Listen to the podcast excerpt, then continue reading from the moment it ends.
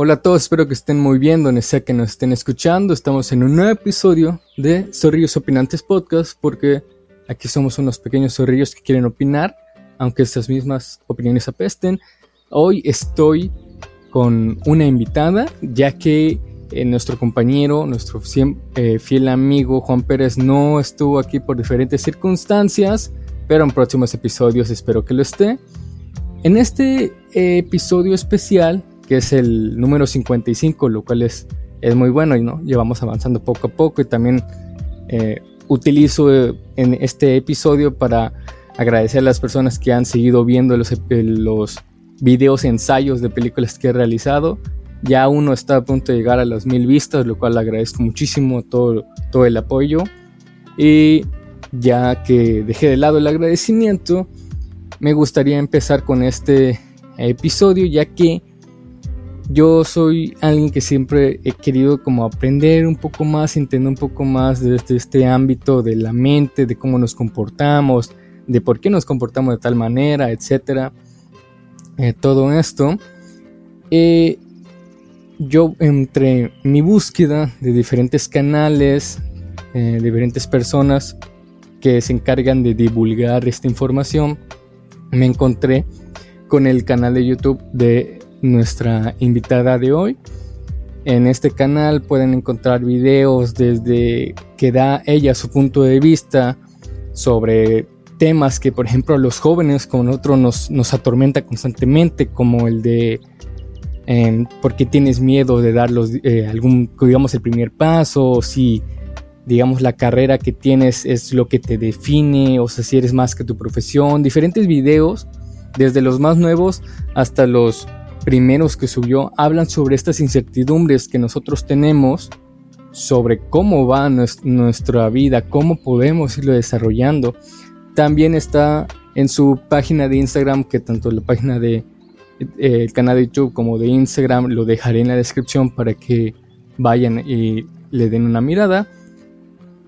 Eh, habla de estos diferentes temas. También ella pues tiene un taller que les digamos que le dan una explicación más específica sobre estos temas y cómo desarrollarlo, cómo digamos ir liberando el camino para que tú avances y dejes lo que te pasó en el pasado es nuestra invitada y la psicóloga Estefanía García y pues muchas gracias por estar aquí Estefanía, muchísimas gracias. Hola, hola, ¿cómo estás? Muchas gracias a ti Sí me escuchas, ¿verdad? Sí, sí, sí, te escucho, excelente. Bueno, pues te doy las gracias por, por invitarme a este espacio. Siempre me gusta que, que me hagan como estos llamados para conversar, para, digamos, poder hablar de estas cosas que realmente para mí ha sido un camino difícil llegar a la psicología, pero en este punto donde estoy siento que es algo que me apasiona muchísimo y que si algo de lo que he aprendido en mi propio proceso personal y también en este acompañar a otras personas puede servirles a, los que hoy nos van a escuchar a través de, este espacio, pues va a estar muy genial. Eh, muchísimas gracias también.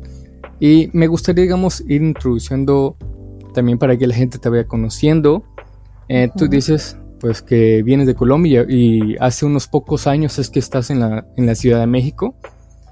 Em, también me gustaría incluir, o al menos para que también nos, nos termine de explicar, eh, digamos que esta pregunta inicial que muchos toman, que es, ¿cómo es que, digamos que de todas las opciones que podías tener para estudiar, te, te, llamó mucho más la atención lo que es la psicología? O sea, ¿cómo, cómo llegó en tu esta epifanía para decir, quiero estudiar psicología y quiero enfocarme en este ámbito del que vamos a hablar en este episodio? Bueno, vale. Empezamos un poco hablando de, mi historia en Ciudad de México. Eh, la he contado varias veces en redes sociales. Eh, llego a Ciudad de México en el 2016 por un asunto de un intercambio vine a hacer mi primer, mi, perdón, mi último semestre acá eh, en la Ciudad de México. Pero bueno, creo que es bueno ampliar un poquito el por qué llegué a Ciudad de México. el, el asunto es que ese, antes de, entrar al, décimo semestre de psicología, empiezo a vivir un asunto como de una crisis. O sea, una crisis emocional, un, no querer estar como en mi entorno familiar, con mis amigos, o sea, como en eso cotidiano y en eso conocido. Y empieza, empieza como a emerger como este deseo de, bueno, hay esta posibilidad, eh, quiero ir a, conocer otro país, quiero hacer mi intercambio, ¿por qué no? Es el último semestre y resulta que todo se da. Y bueno, hago mi último semestre acá en el, en el país. Siento que no tiene tanto que ver México como tal, sino la experiencia de haber estado por fuera lo que digo, wow, yo quiero esto para mí.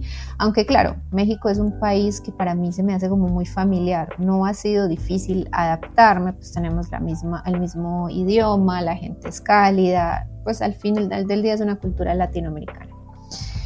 Y bueno, en el 2018 se presenta la oportunidad de poder regresar tanto por una parte profesional, pero también por, porque tenía una relación con alguien acá, o sea, con un chico mexicano. Entonces, como que bueno, se dieron estas, esta, esta oportunidad y regreso al país. En el 2018 hago todos mis procesos de residencia y ya van, ya van a ser cuatro años ahorita, el 27 de enero. De, de llegar acá y bueno, yo, yo digo siempre que la experiencia de migración es algo que, que saca de ti muchas cosas que no conoces. O sea, yo, yo hablo de la sombra en, las redes sociales y es que para mí venirme a Ciudad de México fue justamente eso, o sea, empezar a conocer tanto mi sombra, pero también cuáles eran mis herramientas o qué herramientas tenía yo para, para pasar, digamos, esas situaciones que en algún punto fueron complejas. Entonces, por ahí más o menos empieza a hilar el asunto de cómo voy llegando al tema del autosabotaje y más que el autosabotaje es cómo yo misma me he acompañado, ya sea a nivel individual, pero también con otros colegas. Yo también tomo terapia, o sea, los psicólogos debemos de tomar terapia, como a través de todas esas herramientas he podido ir como venciendo esos obstáculos y llegar a lo que quería, o sea, porque siempre supe que yo lo que quería era ser terapeuta, lo que pasa es que en el camino me fui desviando por, por otras cosas. Y eso creo que nos ayuda, me ayuda como a responder la pregunta que me hacías de por qué todas las opciones que habían escojo psicología. Yo creo que yo nunca miré otras opciones. Para mí siempre fue, quiero ser psicóloga. Eh, eso fue como una intuición. Eh, el tendría que como unos 16 años más o menos, estaba en décimo. En Colombia estudias hasta el año 11, o sea, 2011, sí, 11. Y cuando yo estaba en décimo, empecé como con esta, esta inquietud por la psicología. Y empecé a mirar carreras donde la quería estudiar, donde era lo mejor, la mejor opción. De repente me, medio miré una opción de, de ingeniería, pero definitivamente eso no era lo mío. Entonces, en este caso, siempre la opción número uno fue esa, fue psicología. Había un deseo, más que entenderme a mí, yo sentía que era más como un deseo de acompañar a otros.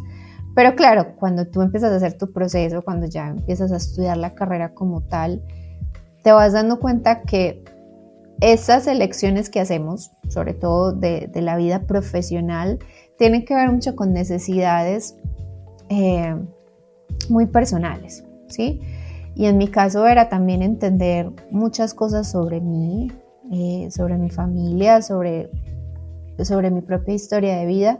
Y creo que la psicología me, fue, me ha ido encaminando hacia eso. La carrera de pronto no tanto, porque en la carrera ves muchas cosas, pero sí, sí va dejando como esas primeras semillitas, esas primeras preguntas para tú ir decidiendo hacia, hacia dónde es que te quieres ir, porque también es válido.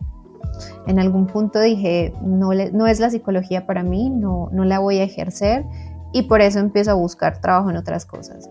Sin embargo, después de vivir esas experiencias me doy cuenta que no, o sea, definitivamente sí sabía lo que quería y era estar en el espacio terapéutico y, y por ahí comienza mi búsqueda.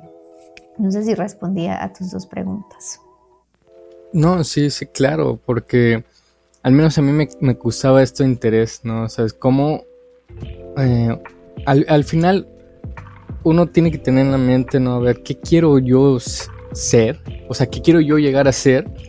Y, y de acuerdo a eso, tomar, digamos, el, la licenciatura o, o, lo que tú quieres estudiar, pero que esté más relacionado, ¿no? Al, al menos es un, una mentalidad que, que, yo fui, al menos en mi caso, ¿no? Fui adquiriendo con el pasar del tiempo y que, o sea, yo no quiero, yo, yo, no, yo no quiero ser lo que la total la licenciatura quiere que yo, que yo sea, ¿no? Sino yo, yo tengo una idea de qué quiero llegar a ser y la licenciatura me va a ayudar a lo que yo, yo quiero eh, pues llegar a ser en un futuro, ¿no? Lo es algo que tú también transmites, tú ya tenías una idea, es algo que siento yo que no es muy común entre la, la juventud, el, el, ya a los, a los 16 años que habías comentado, ya tener una idea clara no, yo, yo quiero ser esto y, y al final lo lograste, ¿no?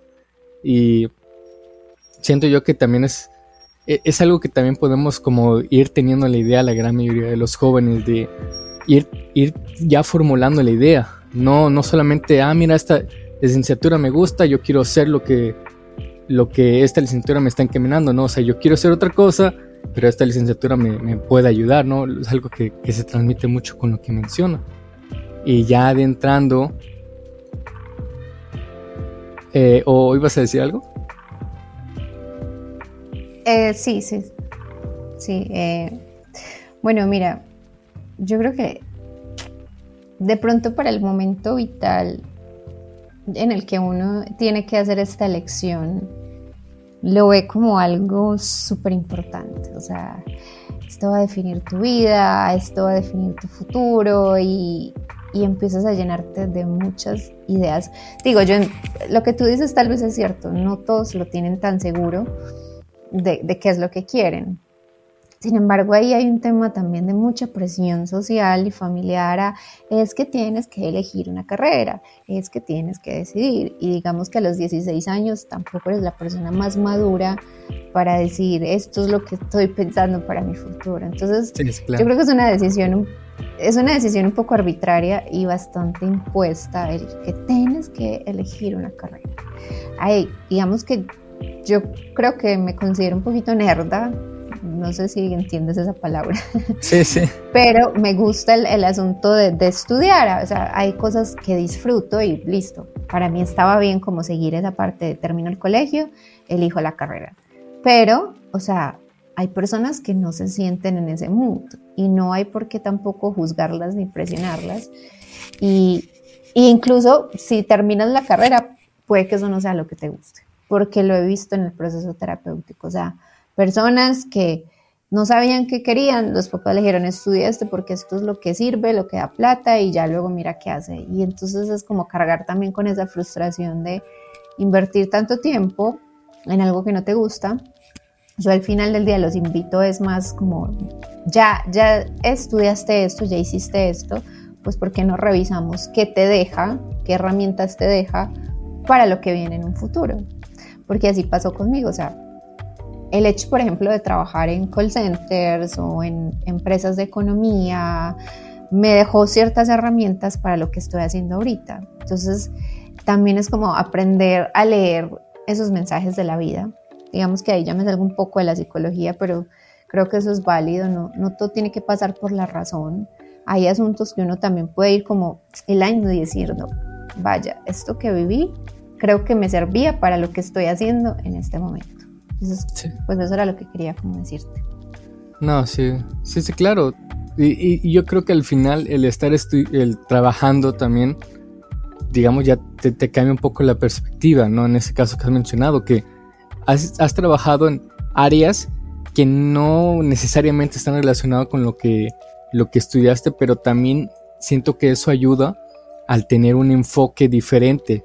O sea, no, no verlo todo desde una misma perspectiva, sino pues verlo de diferentes perspectivas, lo cual te ayuda a entender un poco más el contexto en donde pues estás desarrollando. Y digamos que ya para ir pasando al tema central, pues digamos que en, general en el autosabotaje, al menos ya desde eh, desde tu perspectiva y todo lo que has estudiado al respecto, para ti, ¿qué es, qué es el autosabotaje? Pues mira, el autosabotaje a grandes rasgos es cuando estamos como haciendo las cosas muy bien o todo va muy bien en nuestra vida y de repente buscamos generar el caos, ¿cierto? Como que no me la creo y tengo que generar caos en mi vida. Sí. O también tiene que ver con este miedo a hacer algo distinto, a salirse de lo conocido y por no hacer como el esfuerzo vencer todos los obstáculos o lo que se vaya presentando en el camino, terminamos por desistir. ¿sí? Entonces, desde mi perspectiva lo podemos leer de esas dos maneras. Es todo aquello que nos lleva de una u otra manera a ponernos el pie, a, a, digamos, a tropezar, pero ese tropezar lo generamos nosotros mismos porque creemos que va a ser complejo, porque de alguna manera nos hemos educado o hemos crecido pensando que no tenemos o no merecemos, digamos, lograr eso que anhelamos o lograr eso que deseamos. Y, y digamos que ahí siempre entro como un poco en controversia, porque bueno, yo también me formé como en la parte de la psicología social y hay un asunto eh, muy marcado hoy en día de la parte de tú puedes todo, tú le puedes lograr todo, tú puedes ir hacia donde deseas. O sea, como un asunto muy como de eh, autosabotaje y autoexplotación, que la línea realmente es muy delgadita, ¿cierto? Entonces, también es esta parte de estar todo el tiempo planteándonos miles de metas y objetivos y querer entrar a un estatus de éxito, que es de lo, que se habla, digamos, en, muchas partes y sobre todo ahorita que estamos en, en Año Nuevo, ¿cierto? Iniciando esta nueva etapa. Todo eso produce mm, también un asunto de autosabotaje, ¿cierto? Porque es, no, no disfruto el proceso por estar viendo el resultado rápido entonces, digamos que podemos leerlos desde tres aspectos, porque luego yo empiezo a hablar y me voy por muchas partes, pero bueno, me gusta como hilarlo. Entonces, es una parte de cuando vamos bien y buscamos como volver hacia atrás porque no lo creemos, o cuando estamos empezando algo y, y nos cuesta como dar ese paso por todos los obstáculos que aparecen y terminamos desistiendo, tirando la toalla, o también tiene que ver con esta parte de ese ideal de éxito exacerbado, que tenemos que llegar a ser cierta cosa o llegar a ser cierto ideal que termina por generar mucha frustración y nuevamente el asunto de, tirar la toalla. Entonces, eh, digamos que la palabra como tal, autosabotaje, es como lo, lo que más se reconoce, o sea, es como la palabra mm, que pudiéramos decir que la gente como que conecta fácilmente, pero de alguna manera desde la psicología y también abriendo la perspectiva incluso desde la parte como de, la filosofía, podríamos decir que abarca muchísimas cosas. O sea, mm, en el tema del autosabotaje, no solamente pasa por un asunto individual, o sea, pasa por asuntos familiares, pasa por heridas de infancia, mmm, por lo que te decía de, esta sociedad que nos invita a hacer, hacer, hacer y hacer, pero no hay un espacio para la pausa.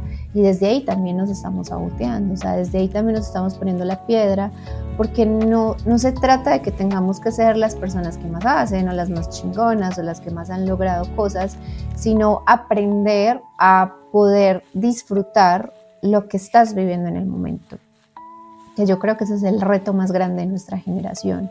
O sea, con todas las posibilidades que se ha abierto para nosotros desde toda la era de la información, desde todo lo que tenemos ahorita, nuestro acceso, o sea, hoy en día es mucho más fácil emprender viendo, no sé, cinco o seis videos de YouTube, pero es tantas, son tantas las posibilidades que eso termina abrumando, ¿cierto? Entonces, y también terminamos buscando el resultado rápido y no hay espacio, eh, por ejemplo, para la frustración o, para el fracaso, o sea, Ah, tiene que ver mucho también con, como con esta parte emocional que siento que si no se nutre esa parte de nosotros, que es lo que yo llamo el cuerpo emocional, cuando vamos a entrar a la vida adulta, nos vamos a tropezar con un montón de emociones, sensaciones eh, a nivel corporal y a nivel emocional que si no sabemos cómo gestionarlas, eh, son las que justamente nos van a llevar hacia abajo,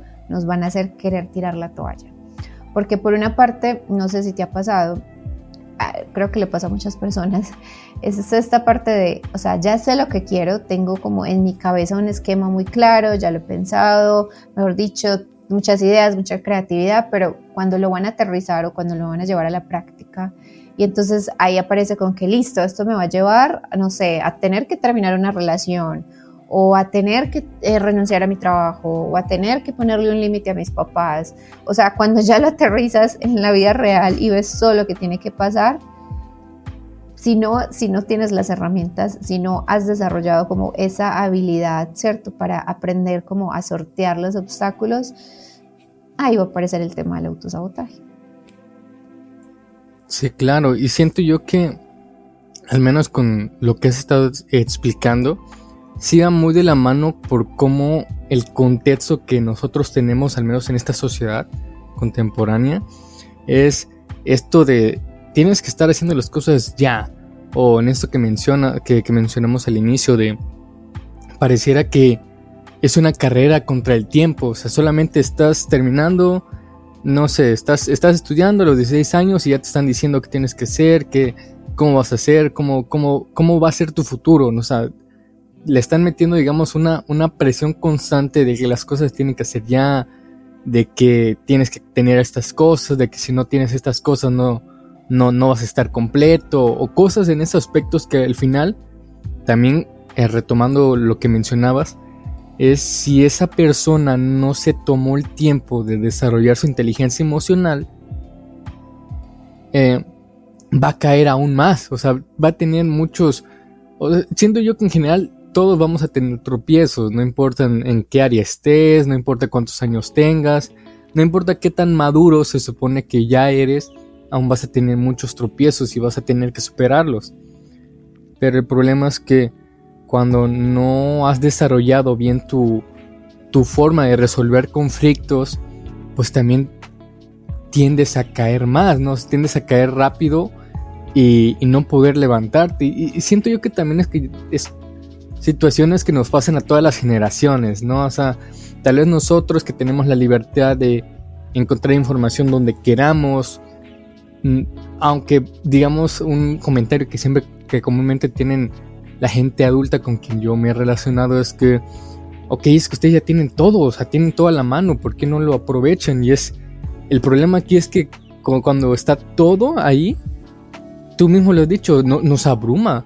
O sea, es de, yo quiero hacer algo, yo quiero investigar esto, pero hay demasiada información, hay demasiado de dónde sacar que es, es abrumador, porque tal vez en su tiempo de estas personas, no sé, en mi caso, que mi papá y mi mamá tienen, ya van para los 50 años.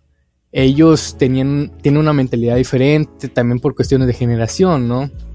Incluso ellos tienen choques con mis abuelitos yo digo, naturalmente yo también voy a tener choques con ellos por el cambio generacional. Y ellos tienen unas ideas diferentes y yo también.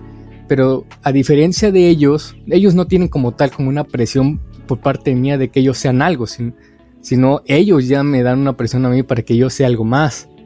Y siento yo que eh, al menos en, la actualidad es algo que, muy, eh, que es muy común el verse. y es, digamos, complicado. Y es, es una situación que al menos ahora nosotros ya lo podemos percibir mucho, mucho más, que es mucho más común. O sea, siento yo que eh, también como lo, menciona, como lo mencionaste, tanto tú como psicóloga debes de tener terapia porque nunca uno está suficientemente eh, listo para situaciones.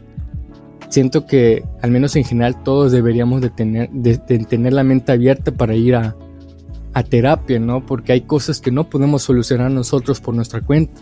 Y en el caso del autosabotaje, muchos tal vez dicen, no, yo no, yo no, yo no sufro de autosabotaje, yo no me hago esto, no, yo estoy bien. Pero es que tú no, incluso tú puedes no darte cuenta de las, de, pues los aspectos que, que, que, son de acuerdo al autosabotaje, pero como tú te niegas a, ir a, un, a una terapia para que alguien más te dé, digamos, un poco, te libere un poquito el camino para que tú ya te vayas liberando por tu cuenta, pues si nunca vas a una terapia, nunca te vas a dar cuenta de los problemas que, que, estás haciendo, ¿no? O sea, es, algo, un comentario muy interesante que igual eh, comentaste. Sí, sí, sí. O sea, esto que mencionas de, ah, de los papás y como de los choques generacionales, siempre va a pasar. O sea, realmente esta generación está llamada a hacerlo distinto con eso que nuestros papás nos entregaron. Sin embargo, sí ha sido la generación en la que más se ha puesto una expectativa porque entonces digamos que ha sido la que se le ha dado todo más fácil, ¿cierto? Entonces pudimos haber estudiado, pudimos tener acceso a maestrías, a trabajo, o sea, como llegar más rápido a ese camino que nuestros papás también vivieron un poco más complejo, porque muchos entonces ya eran papás o no tenían los recursos económicos, o acceder a una universidad era muy costoso o muy difícil. Entonces se suponía que si nosotros como generación teníamos acceso a todo esto, íbamos a ser muy exitosos. Y resulta que no, resulta que cambian las condiciones laborales y entonces hay más, más, más incertidumbre. No sé si has escuchado sobre Bauman, que habla de la modernidad líquida y entonces hoy en día todo es efímero, todo en día, hoy en día todo pasa rápido, hoy hay una moda, mañana hay otra y así pasa, eh, por ejemplo, a nivel laboral. Ya no nos vemos eh, entregándole 10 años a una empresa, porque sabes que bueno, lo puedes hacer, pero es riesgoso, porque el día que decidan que ya no vales o que ya tienes cierta edad y que te puede reemplazar una máquina, entonces vas a salir de esa empresa y con qué te vas a quedar. Entonces digamos que estamos pasando por un proceso también de crisis donde estamos rompiendo sí paradigmas, pero también nos estamos preguntando cómo podemos hacerlo de una manera distinta. Y en ese hacerlo de una manera distinta, pues hay, hay que revisar en no caer en ese exceso de autoexplotarme. Entonces ahora yo puedo todo, soy la superpersona o el superhombre o la supermujer que todo lo va a lograr, porque pues tampoco se trata de eso, o sea, tampoco se trata de llevar al, al cuerpo, ni a la mente, ni al ser humano a un exceso de explotación laboral, que yo creo que lo hemos venido viviendo durante mucho tiempo, pero hoy lo vimos de una manera distinta, porque es la misma persona a la que se explota, la misma persona a la que se pone, digamos, unas, unos, se crea unos ciertos ideales que de alguna manera terminan generando frustración, terminan generando cansancio. Entonces aquí la lectura no solo pasa por el individuo, sino también hay que hacer esa lectura de lo que está pasando en el contexto, como, como bien tú lo mencionabas. Y habías dicho otra cosa, pero ahorita ya no, ya no la recuerdo.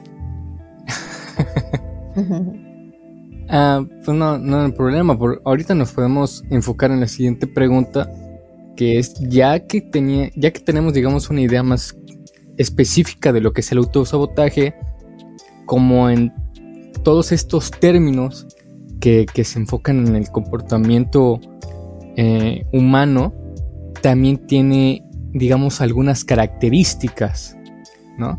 Digamos, no sé si podríamos comentarnos cuáles son estas características que tiene el autosabotaje, cómo, cómo ya digamos irlo identificando. Mira, podemos autosabotearnos de muchas maneras.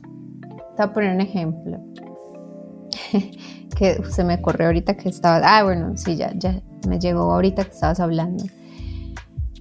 Una persona puede sabotearse, por ejemplo, cuando tiene una idea que le gusta mucho, pero va y se la cuenta a la persona más criticona o más juzgadora y en cuestión de minutos dañó su idea completamente.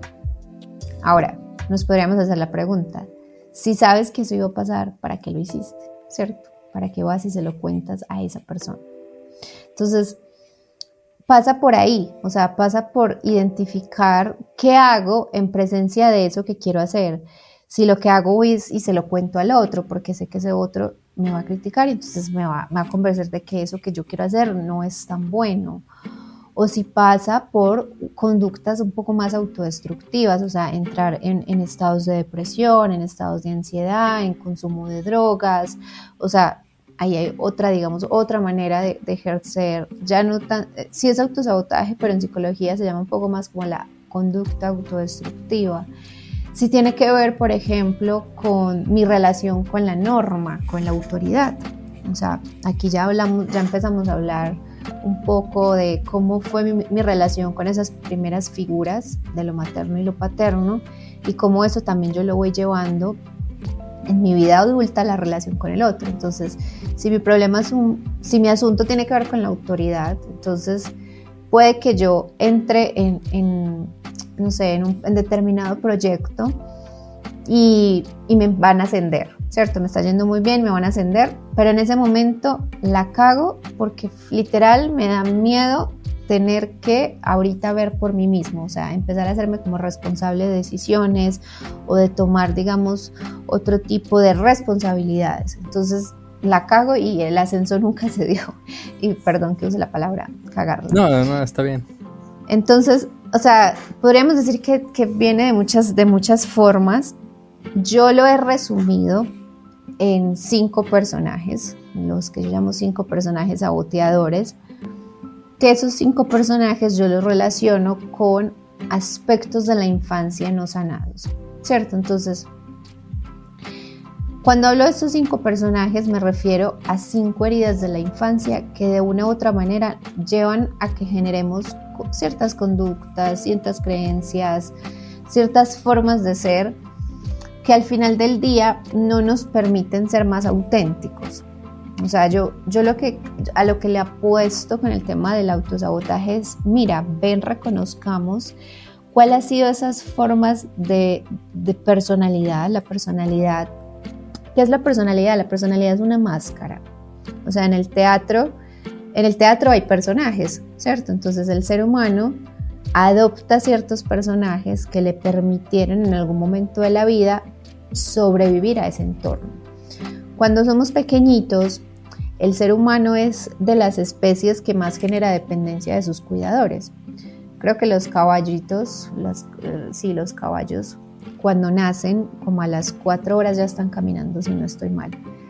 Mientras que el ser humano tiene que vivir todo un proceso de, no sé, un añito, dos añitos para aprender a caminar, pero va a depender de sus papás aproximadamente como hasta los 18 años, ¿cierto? Entonces, durante todo ese proceso tú has, tenido que generar ciertas adaptaciones a esos entornos en los que has crecido y ahí comienza a generarse la máscara. Y la máscara lo que hace es que no nos permite contactar o conectar con esas situaciones que fueron dolorosas y que como fueron dolorosas, yo terminé creando unas estrategias para no tener que volverlas a enfrentar. Ahora llega un momento en la vida en que ya esa estrategia comienza a generar cierto peso, ¿cierto? Entonces, un peso a nivel laboral, un peso a nivel de pareja, porque es eso que quiero ir más allá, pero no me deja, eso que quiero cambiar, pero no soy capaz.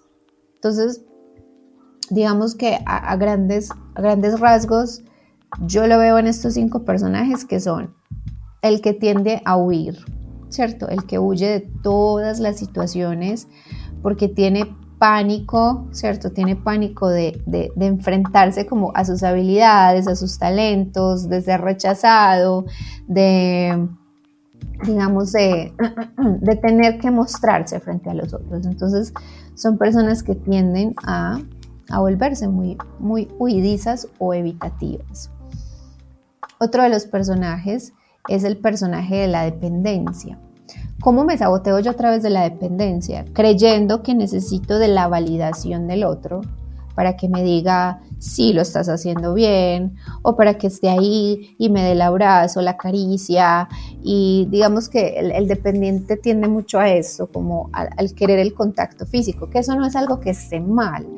Sin embargo, lo que yo siempre les digo a mis consultantes es, ¿por qué no revisamos la manera en cómo tú te conectas emocionalmente con el otro, sobre todo cuando están como muy eh, atravesados por este personaje y es, ¿realmente tú estás buscando esa caricia porque la disfrutas o porque hay una necesidad de, de, saber que el otro está ahí, de sentirlo, de que te reafirme que no estás solo, porque hay mucho miedo a la soledad y entonces ese miedo a la soledad los, los lleva a ver eh, que el mundo es atemorizante, que, que todos me deben algo, que soy una víctima de las circunstancias. Y entonces para, para que el personaje dependiente pueda salir de ahí, pues le va a tocar, digamos, volver a reconocer cuáles son como, como, como sus pequeños talentos, cuáles son sus victorias, eh, comprometerse consigo mismo, porque entrega mucho la responsabilidad al otro, ¿cierto? De que haga, de que haga por él o que lo valide.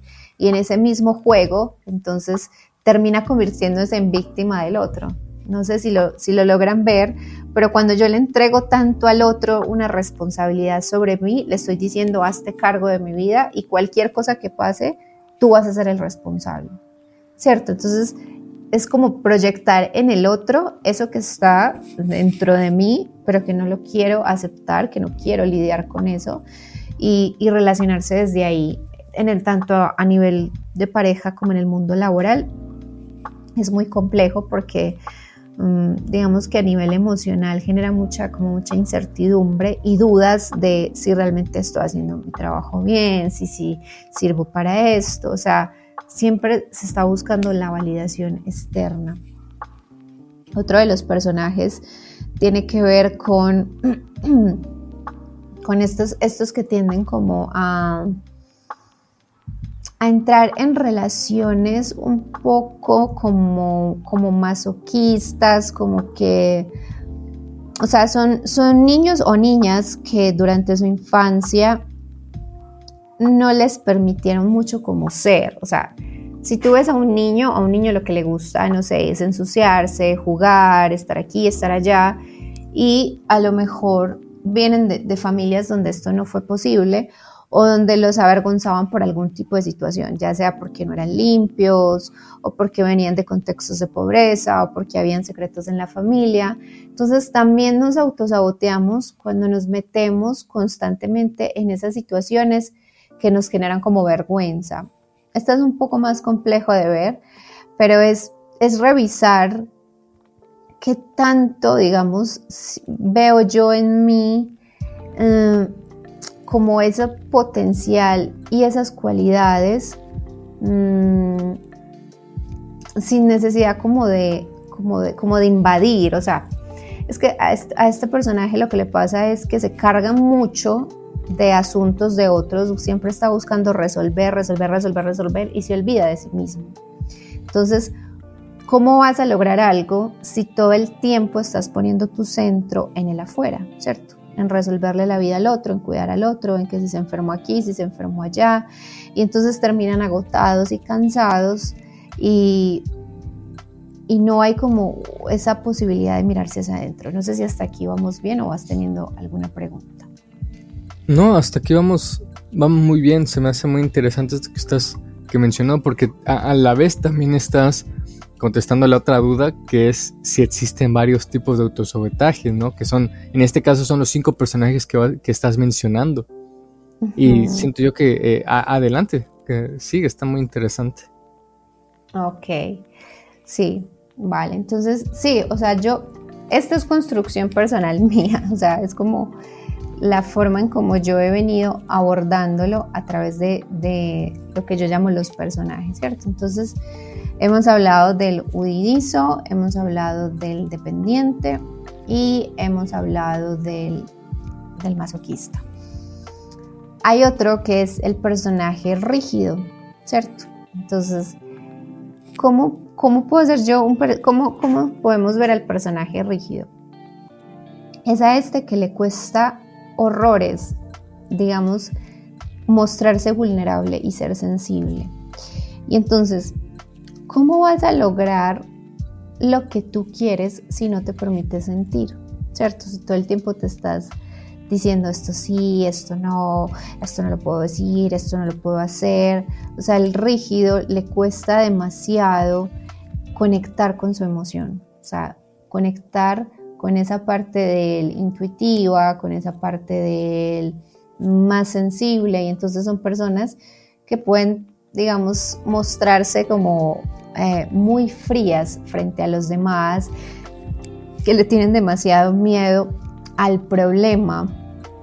O sea, como, o sea, para ellos decir a otros o, aceptar que están viviendo una situación que les genera problema es, es, lo, más, lo más complejo, ¿cierto? Entonces, por eso son muy exigentes con ellos mismos. O sea, así como se miden muy alto, o sea, como que tienen muchas expectativas de sí mismos, tienen demasiadas expectativas de los demás, ¿cierto? Entonces, este personaje de, del, rígido mm, le cuesta, le cuesta la parte emocional. Entonces, como podemos ver aquí, el, el autosabotaje es lo que te decía. Cuando tengo demasiadas expectativas sobre mí y demasiadas expectativas con el otro, nada va a ser suficiente. Nada, o sea, pueden bajar el cielo, las estrellas, puedo tener el mejor trabajo del mundo, puedo estar logrando lo que quiero, pero nada va a ser suficiente. O sea, nada me va, me va a parecer bien porque todo el tiempo lo que estoy buscando es, una parte también de, de perfección, Y también son personas que están muy clavadas con el asunto de la mentira. Entonces, el no confían en los demás, cuesta confiar en los otros. Y el último personaje, como yo lo llamo, el último personaje eh, saboteador, tiene que ver con el personaje controlador. ¿Ok? ¿Cómo podemos identificar a las personas que son muy, ah, como muy controladoras? Son aquellos que ellos viven con más fuerza esta parte del pensar demasiado la vida, pensar demasiado todos los escenarios que se van a encontrar allá afuera y querer tener control sobre cada uno de ellos. Entonces son personas que están muy clavadas con el asunto de que todo lo deben de tener controlado. Entonces, si voy a ir aquí, eh, tengo que pensar qué tengo que hacer para ir hacia allá. Eh, es, un asunto del tengo que, se mueve mucho por el tengo que, tengo que, tengo que, tengo que, tengo que. Y qué pasa con este tipo de personalidades que son poco espontáneos, no se abren mucho como a vivir nuevas experiencias. Entonces, ¿cómo, cómo podemos ver aquí el tema del autosabotaje? Y es, si yo no me permito las nuevas experiencias, ¿cómo voy a abrir en mi vida la posibilidad del cambio? no me lo voy a permitir, ¿cierto? Porque voy a intentar siempre aferrarme, voy a intentar siempre controlar las circunstancias para que no entre lo nuevo, porque si entra lo nuevo, o sea, lo que es lo nuevo, lo sorprendente, lo que yo no esperaba, no, como que no sé cómo responder frente, ah, perdón, no sé cómo responder a esto y me genera demasiada incertidumbre. Entonces, tienden mucho como a sentirse sin brújula por eso, porque como no son muy espontáneos o no, o no se permiten como mucho conectar con lo que realmente necesitan, eh, se, sienten, se sienten con mucha, con mucha incertidumbre. Creo que esta sería como a grandes rasgos, desde mi perspectiva, cómo podemos definir o mirar como las diferentes formas en que se presenta el autosabotaje. Te digo que esto lo, yo lo relaciono mucho más o lo trabajo más con la parte del, de ir trabajando o ir sanando heridas de infancia que van generando en nosotros una personalidad, pero también huellas en el cuerpo. Entonces, digamos que si quieren conocer más sobre esto, pueden leer sobre uh, Ana Mar Orihuela o Liz Bourdieu, creo que ese es el nombre de ella, que hablan sobre las heridas de la infancia y también las huellas que dejan el cuerpo. Por ejemplo, las personas que tienden a tener la herida del rechazo, que es el que yo llamo el personaje huidizo, su cuerpo es un cuerpo pequeño, un cuerpo así como, como sin mucho tono muscular, como si quisieran desaparecer, porque esa en, esa en realidad es la experiencia que vive este personaje y es no quiero que me vean, quiero hacer el mínimo ruido posible y entonces el cuerpo mismo termina siendo una manifestación de este tipo de personalidad que se, que se ha formado. Ya, ya, ya. Siento que, eh, que eso también abre un poco más la perspectiva en general. No, o sea, no es solamente que, que, que al final la, en, como tú lo mencionas, todo lo que pasó en, en, tu infancia, tarde o temprano también repercute, no solamente en tu forma de comportarte, eh, también en cómo, cómo luces, ¿no? Eh, y también no sé si eh, sería, bueno, si me podrías contestar, tengo, tendría una duda también, para que tú al final pues sepas si la persona que, que te está pidiendo ayuda, que te está, que digamos que, que, que busque en ti eh, una ayuda, no sé, para tener una idea de qué tipo de personaje saboteador eh, es o algo así, tú tienes, digamos, un, no sé, como un... Em, no sé cómo llamarlo, o sea, tal vez como si fuera un tipo de encuesta o algo así, en donde tú podrías saber de acuerdo, no sé, con si tú le dices a esa persona diferentes situaciones y que él te responda qué haría o algo de ese estilo para que tú tengas una idea más clara de cuál de estos cinco eh, personajes que tú nos acabas de, proponer eh, sería esa persona cuando se trata de, de, de sabotearse. No sé si me estoy dando a entender. Sí, sí, claro. Sí, sí, sí, te entiendo. Sí, de hecho, ah, yo hice como una especie como de test, de encuesta, que está en mi Instagram, que lo pueden hacer, es gratuito, para, para comenzar a darse una idea de cuál es tu personaje, qué características tienes, cómo podrías comenzar a sanarlo, una idea de cómo se forma o, cómo se construye, si es en la relación con el padre, en la relación con la madre, en la relación con ambos. Ahí se pueden dar una idea bastante interesante.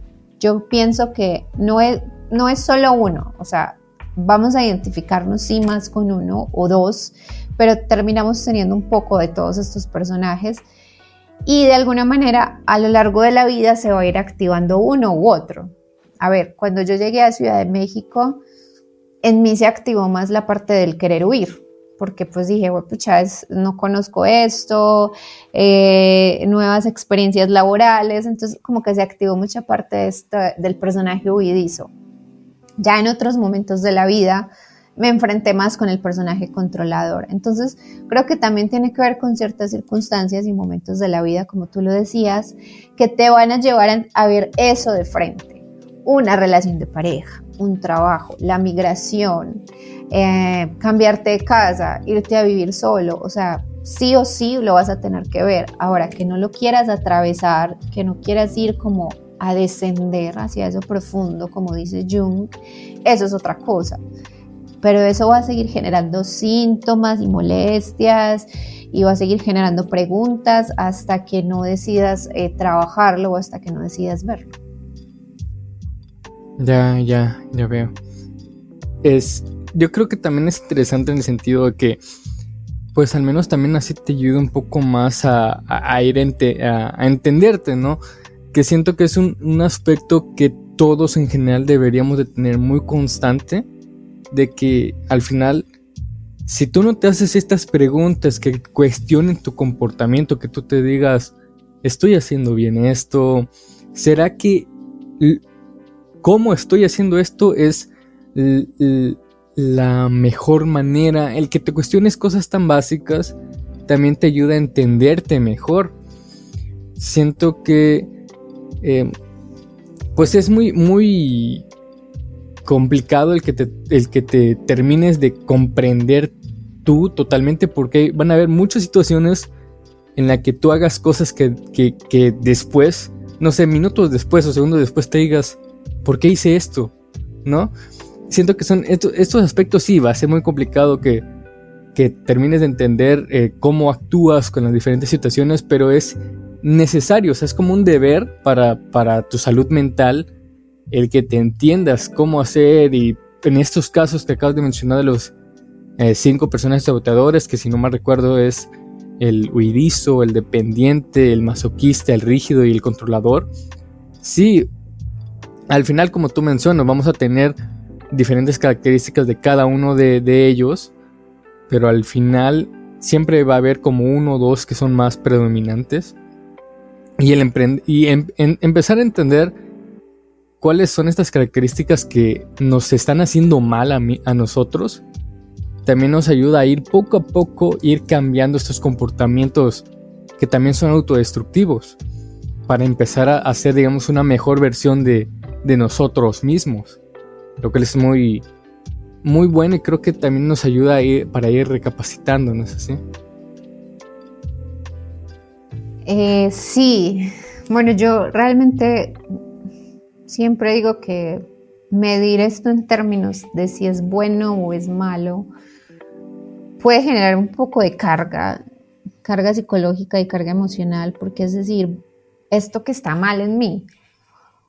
Y bueno, puede que sí mal, pero es lo que ha servido. O sea, al final esa máscara o ese personaje funciona, ¿cierto? Te funcionó para algo en un punto de tu vida. ¿Cuál es el riesgo? Quedarse pensando que eso eres tú, que eso te define, que eso, es la totalidad de lo que es Estefanía o de lo que eres tú que estás ahorita eh, haciendo este programa, ¿cierto? Entonces, eh, la invitación es a eso, a reconocer que eso me ha funcionado en un punto de mi vida, pero hoy que me voy dando cuenta que ya no lo necesito tanto, qué posibilidades tengo de construir incluso otros personajes. Porque es lo que te decía, el ser humano está en un teatro actuando de cierta manera, pero podemos empezar a actuar desde un aspecto más espontáneo, más auténtico, más en sintonía con esa que yo soy o ese que yo quiero ser.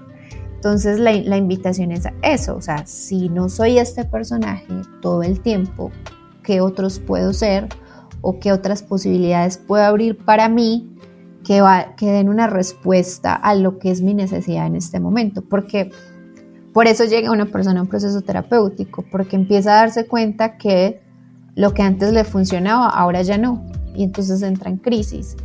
O bueno, puede llegar por muchos asuntos, pero digamos que eso es como a grosso modo el por qué se llega al espacio terapéutico y es, he venido haciendo las cosas de cierta manera, me han funcionado, empiezo a hacer otras cosas, empiezan a llegar a mi vida otro tipo de situaciones y no sé qué hacer con todo esto y entonces cómo comenzamos a activar otras estrategias que vayan más allá de ese personaje o esa máscara que está generando lo que te decía, conductas de autosabotaje. Sí, sí, claro. Siento que también tienes hay un buen punto en ese que mencionas que al final todas las conductas que, que tuviste te fueron formando, ¿no? Y es al, menos darte cuenta en las, las, las cosas en las que, digamos, el comportamiento que tienes que sí podría, digamos, algunos aspectos ir pues yo diría que, tal vez como ir cambiando o, mejorando, ¿no? Porque al final el, ya sabes que esto eh, te está afectando a ti y el que lo sigas haciendo es, pues te vas a seguir afectando y no va a haber algún, algún cambio, ¿no? O sea, es darte cuenta tú mismo de las situaciones que, te están pasando y que te, que te, van, te siguen afectando de un tiempo a ahora y, darte cuenta de las cosas que sí puedes cambiar, ¿no? O sea, no, no ir pensando, no sé, no es que me estoy atormentando por el comportamiento de terceros, cuando tú como tal no puedes controlar el comportamiento de los terceros, ¿no? Lo, que tú debes enfocarte en las cosas que sí puedes cambiar. Y, siento que también, al menos en mi caso, ha liberado un poco la presión, ¿no? El ya no estar pensando en hacer cosas impresionantes que difícilmente vas a poder lograr, pero sí ir empezando por las cosas más pequeñas, algo más básico y que poco a poco se van, se, te vas desarrollando tú, ¿no? O al menos yo recuerdo que una psicóloga que una vez me atendió me había comentado de eso, de cómo, o sea, aspectos tan pequeños que tal vez nosotros lo veamos muy banales como, eh, no sé, eh, ver en tu cuarto que hay algo que está muy desordenado y tú irlo ordenando, ayuda un poco más como en, en el librarte de la presión, ¿no? O sea, buscar algo que también te ayuda a ti darte cuenta, ah, ok, mira, si yo pude arreglar esto, no sé, eh, arreglar también la información que tengo almacenada en mi computadora, una curiosidad, ¿no? O algo así tan básico como cómo tengo ordenando las cosas, cómo, ah, pues lo voy a poner en carpetas o algo así. Digamos, ir ordenando un poco estas situaciones que sí puedes controlar te ayuda mucho a liberar eh, eh, presión, que es algo que al menos yo he ido realizando y que sí me, me ha ayudado. Que yo digo, ok, hace tres años yo no hacía esto y de tres años ahora me siento un poco más... Es, diferente, no sé cómo explicarlo en, en, en generales, pero siento yo que, ayuda mucho el... Y, es como liberador el decir, ah, yo tenía unos comportamientos o una forma de actuar hacia mi contexto diferente hace tres años y ahora pues, me siento feliz de que ya he dejado de lado estos que me está afectando. Sí, ha entrado otros comportamientos que me siguen afectando, sí, pero al menos puedo decir que sí soy capaz de dejarlos ir, ¿no? Es, digamos, un punto igual.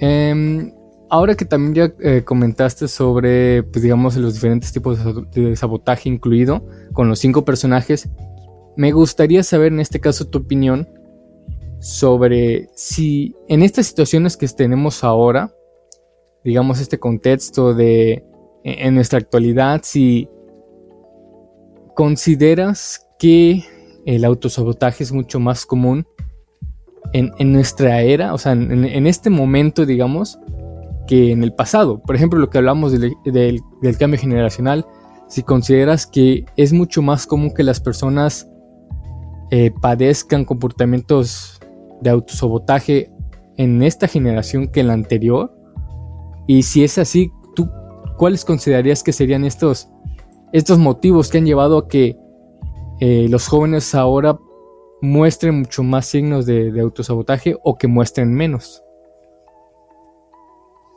Pues mira, saberlo a ciencia cierta, no. Sin embargo, a ver, por ejemplo, esto de los personajes de alguna manera sí se transmiten de generación a generación. Si en mi familia hay una herida de abandono y papá y mamá no la sanaron, lo más posible es que la futura generación también viva esa herida de abandono, ¿cierto? Eso que no se sana se va repitiendo y se va repitiendo hasta que alguien lo haga consciente.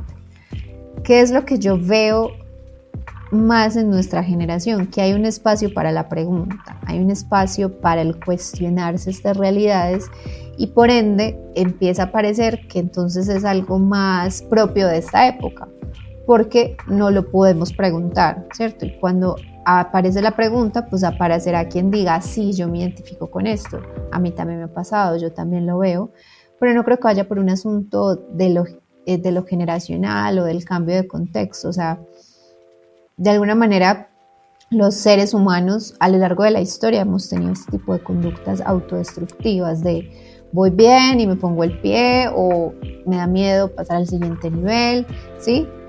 ¿Qué cambia en nuestro contexto actual? Lo que te decía, esta necesidad de una idea de éxito que nos, que nos la compramos, que creímos que debería de, tener una carrera, una maestría, el mejor trabajo del mundo, y realmente eso no es así, ¿cierto? Entonces, creo que, que pasa más por el espacio que vivimos hoy en día, que está más abierto a preguntarse por este tipo de cosas, está más abierto a, reconocer que, que hay cosas de nosotros que no logramos comprender, que no logramos ver, pero que están ahí eh, generando una huella o están ahí haciendo eco cada vez que tomamos una decisión, cada vez que nos comportamos de cierta manera.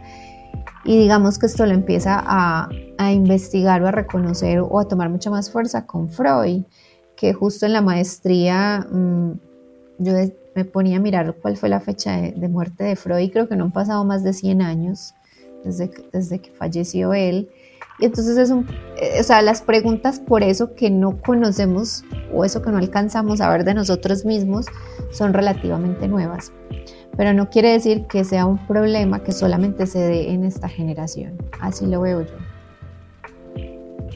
Sí, sí, sí tiene mucho sentido. Y, siento yo que también esto que mencionas que ahorita hay como mucho más oportunidad al, a la pregunta. No, al, menos eh, yo lo relaciono mucho, no sé si en tu caso también sea, que tienen en, digamos, una perspectiva, no sé, muy cerrada al, hacerse ese tipo de preguntas, ¿no? Sobre cuestionarse si, eh, cómo estamos realizando nosotros las cosas o, por ejemplo, en un caso eh, personal, que en, mi caso mi, mi padre o mi madre todavía tienen muy eh, sesgado la idea de lo que es un psicólogo o, cuál es eh, la función que ejerce eh, hacia las personas que le, que, le hacen terapia, ¿no? O sea, mi, papá todavía, todavía siguen usando el nombre loquero para los psicólogos, ¿no? O confunden qué es la psicología con la psiquiatría o aspectos de esos que entiendo que por el aspecto generacional, pues muchos tienen esta idea, ¿no? O sea, mi, papá todavía está, muy reacio a, ay, es que ir a un psicólogo o, algo así, ¿no? ¿Qué van a pensar los demás? O aspectos así.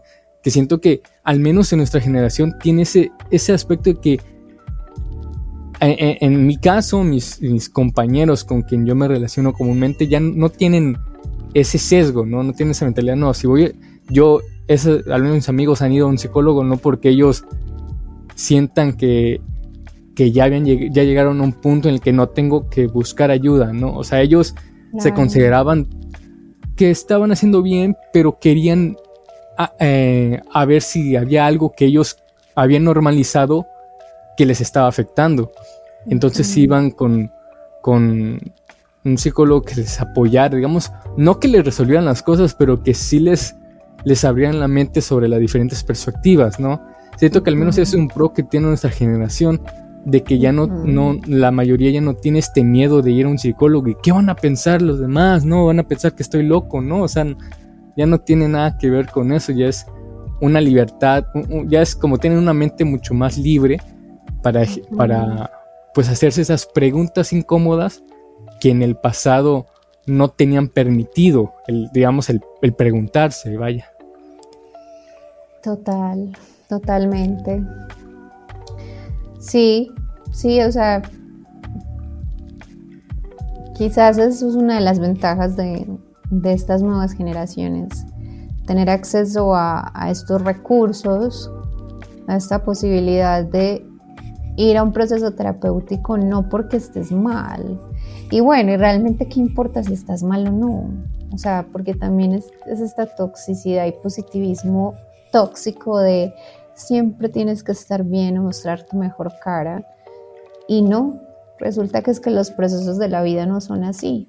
En los procesos de la vida duele, molesta, enoja, vas a sentir rabia, vas a sentir miedo, vas a sentir incertidumbre, pero también van a haber otros momentos donde te vas a sentir bien.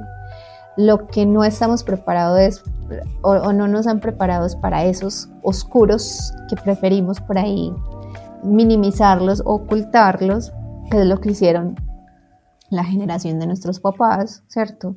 No en vano había tantas alcoholismo, violencia, ¿cierto? Porque no había un espacio justamente para hablar de eso que dolía, de eso que molestaba.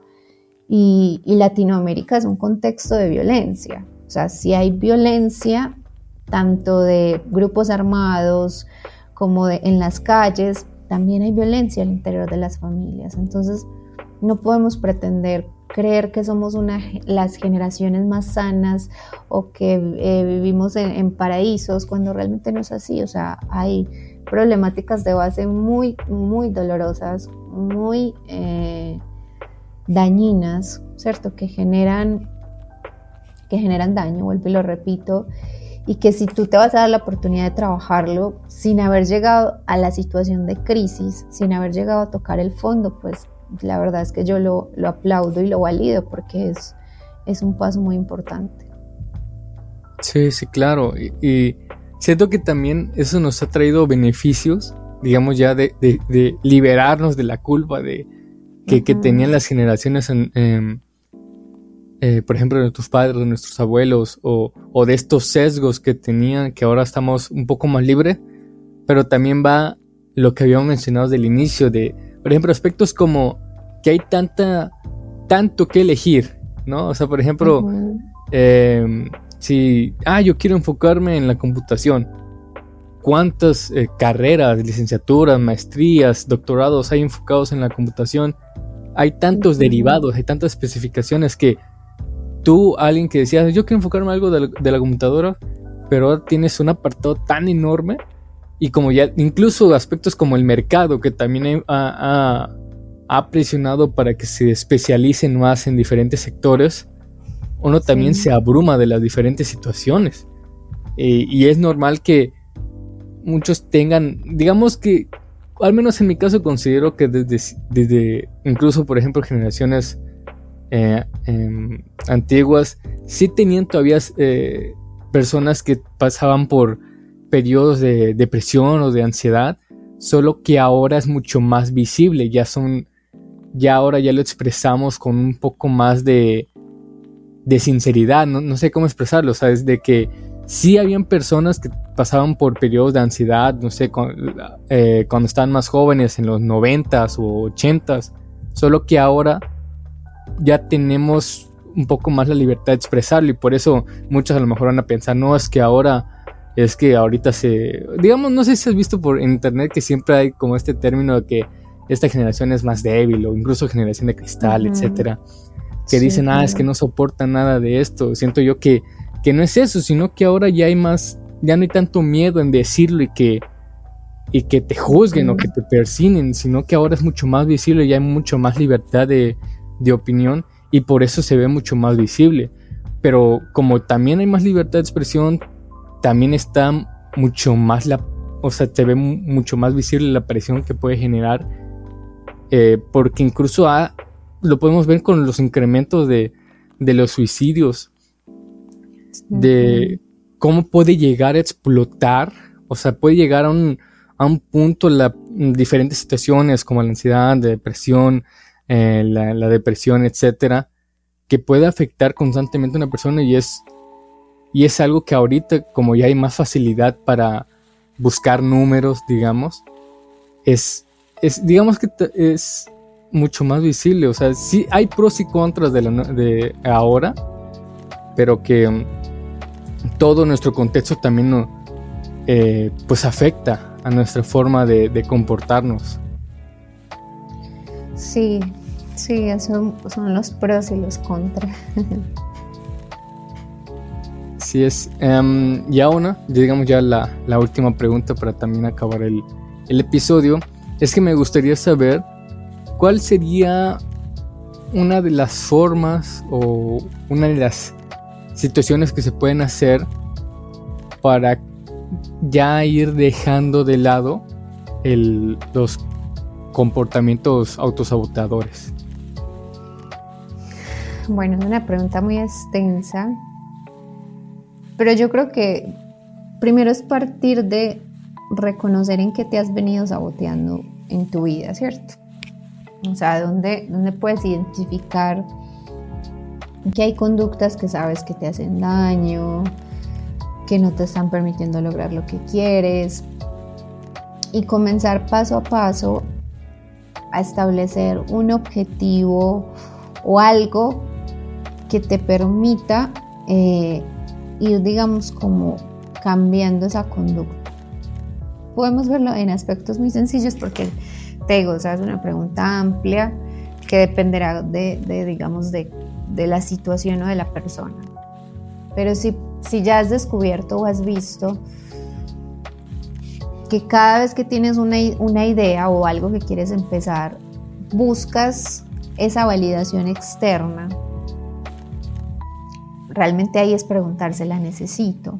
O sea, necesito ir a contar esto, necesito ir a decir que me digan que está bien o puedo empezar a madurar esta idea, puedo empezar a hacerlo, puedo proponerme y realmente comprometerme conmigo para empezar a hacer este cambio.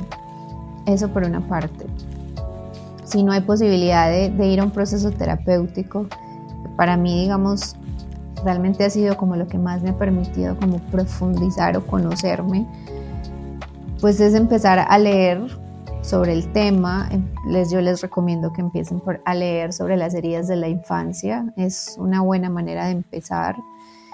Y la parte del movimiento corporal a través de las meditaciones activas, de la respiración, o sea, este asunto de, de, empezar a mostrarle a tu cuerpo que hay otras maneras de hacer las cosas. Porque no solo hay una huella en el pensamiento, sino que también hay una huella en el cuerpo. O sea, el cuerpo genera unos hábitos que esta es la parte que es, es más difícil de, de vencer. O sea, esos hábitos emocionales que ya se han guardado en el cuerpo, que van haciendo que nos comportemos de cierta manera o que el cuerpo reaccione de cierta manera. Entonces es empezar a generar conciencia de eso frente a qué situaciones, por ejemplo, me, pongo eh, eh, rígido, frente a qué situaciones me pongo tenso, en qué situaciones estoy queriendo controlar. O sea, la mejor manera siento yo de empezar a ver que hay sabotaje y que está actuando un personaje es cuando hay reacciones emocionales como exageradas o cuando actuaste así en automático y ni siquiera lo como que lo lo pensaste. Es como tratar de empezar a, revisar en qué momentos actúas así para que los puedas empezar a ser más consciente en ese momento bajarle a la intensidad hasta que vas haciéndolo mucho, hasta que lo vas integrando mucho, mucho más y ya no, no lo haces tan en automático. Claro, habrá situaciones en que sí, pero acá el chiste es que vayan siendo cada vez menos. Tampoco es que seamos máquinas que podamos eh, codificarnos ya y al otro día pues ya se acabó el autosabotaje, no, tampoco se trata de eso. Sí, sí, claro, porque eh, también hay que dejar de lado esto de que se va a resolver en, en, corto, ¿no? O sea, se va, las situaciones va a ser rápido, que es una mentalidad que aún pueden, tener de que ah, no, pues no sé, algo que me ha pasado desde que tengo 10 años, lo voy a resolver en unas cuantas sesiones. No, claro que no, o sea, es, es, un desarrollo complicado, pero que al final te puede traer grandes beneficios el dejar de lado.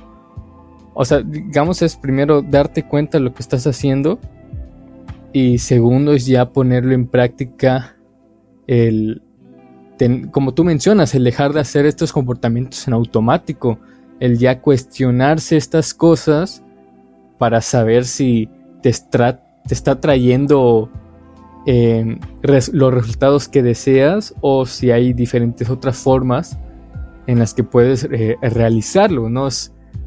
siento yo que es, es, es necesario el, cuestionarse los comportamientos en general, o sea, en general de todo lo que tú realices para que al menos tú te argumentes, ah, mira, yo estoy haciendo esto porque X o Y motivo.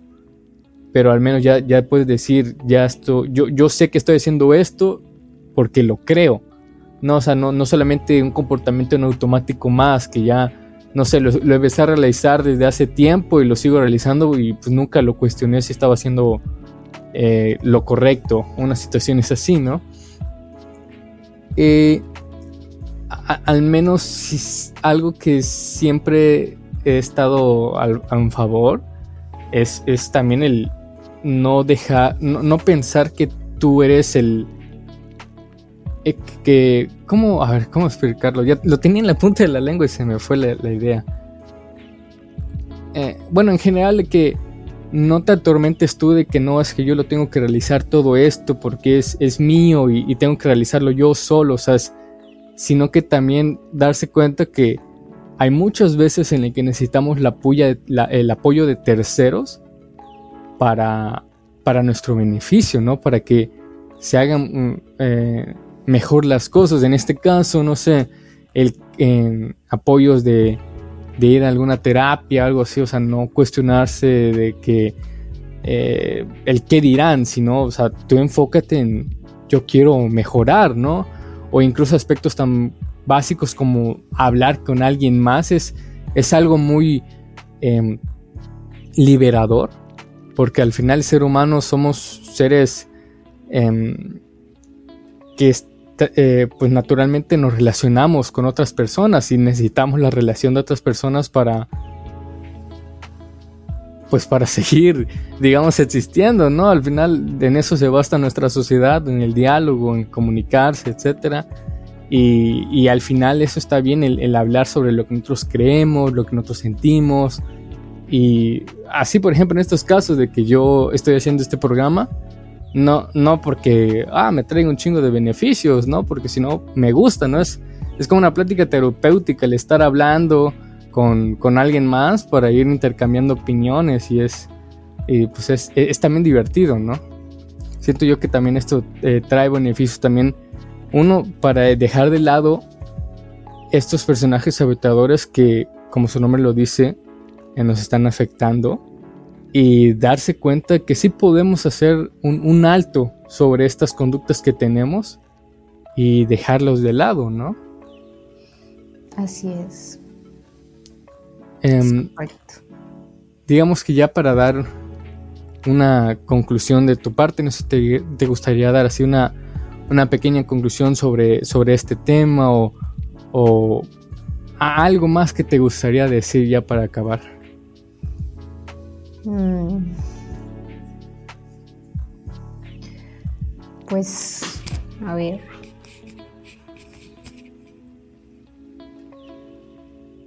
Pues yo creo que, que es, es como cerrar diciendo nuevamente lo que, lo que estaba mencionando hace un rato y es, no eres eso, puede ser otras cosas. Si aprendemos a vernos nuestras distintas facetas como, como esto que yo le llamo personajes, va a ser más fácil salirse de, la idea o del guion que ese personaje me trae, las características que tiene para poder construir otros que me gusten más o, conectar con otras partes de mí.